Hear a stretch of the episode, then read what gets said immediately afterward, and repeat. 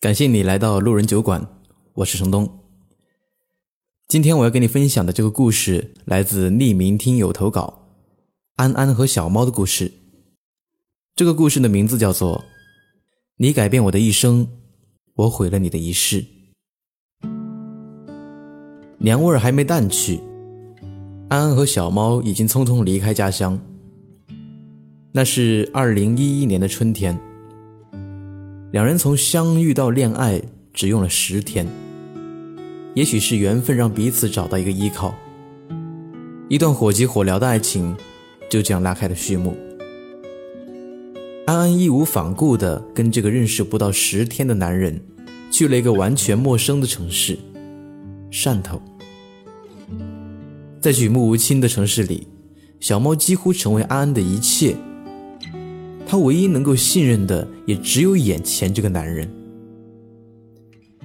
一个星期后，安安找到了一份美甲师的工作，而小猫却没有上班。这个安安所谓的依靠，在这个城市里就是一个彻头彻尾的小混混，从没有去上过班，甚至曾经还是靠女人养的一个恶心家伙。安安心里很忐忑。曾经无数次想离开他，又无数次的想放弃。心想，我既然跟他在一起，就要想办法改变他。至少此刻，他对我还算好。里面请。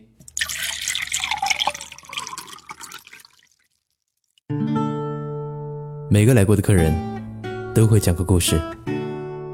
今天我买单，欢迎来到路人酒馆。一眨眼，到汕头已经一个月了。安安和小猫已经连吃饭的钱都没有。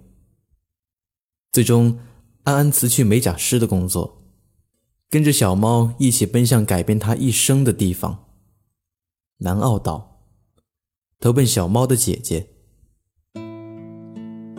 小猫的姐姐真是大好人，给钱给住。那问题来了，总不能一直要人家给吧，自己得工作啊。在南澳的第三天，安安在小猫姐姐的劝说下，跟着她去上班。工作很简单，陪别人唱歌喝酒，两三个小时就可以赚两百块钱。第一天下班。安安早早的回来，觉得工作挺轻松，而且钱确实好赚。就这样，安安开始每天上班，小猫却还是老样子，每天玩。这种生活过了四个月，突然有一天，小猫让安安别去做这份工作了。一番争论之后，才知道，原来小猫现在才是真真正正的爱上了安安。曾经的几个月，并没有爱的那么深。几经周折，两人离开南澳岛，去了温州。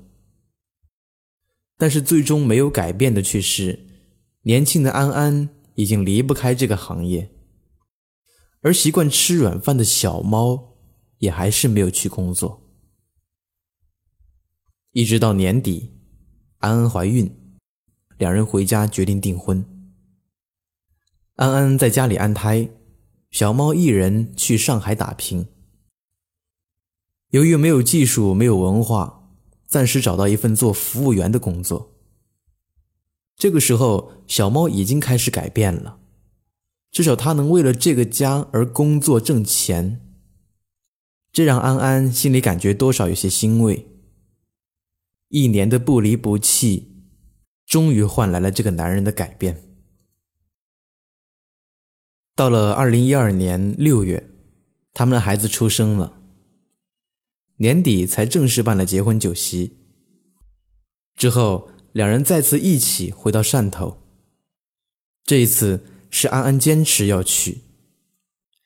也许是因为家里紧迫的条件，又或许是已经习惯夜场工作，又或许这个行业确实赚钱会多一点。安安依然不顾小猫的反对。继续在夜场上班。小猫则在一个酒吧当服务生。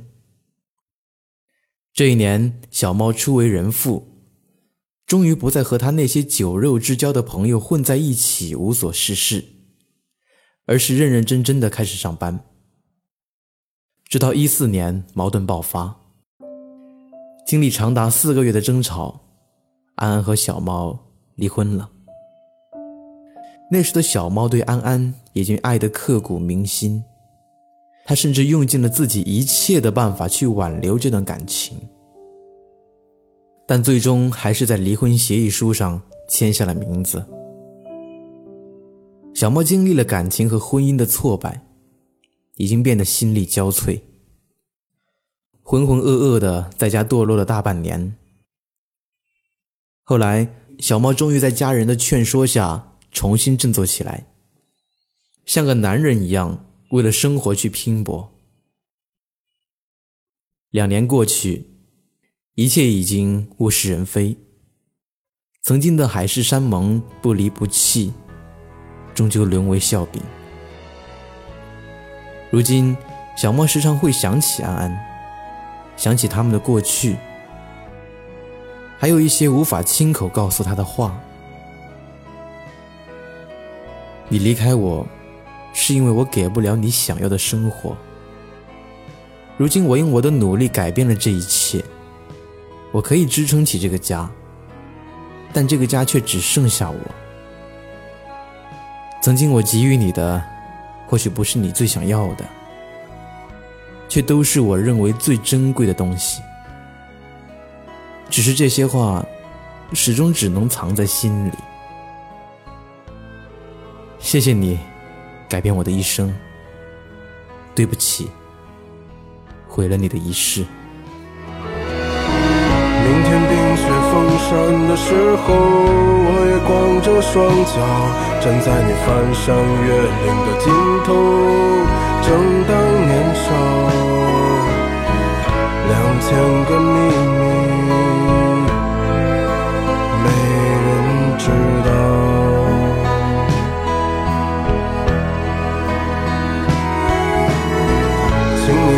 春天到来的时候，轻轻歌唱，唱一首关于冬天的歌谣，漫漫长长，鸽子啊，我在你温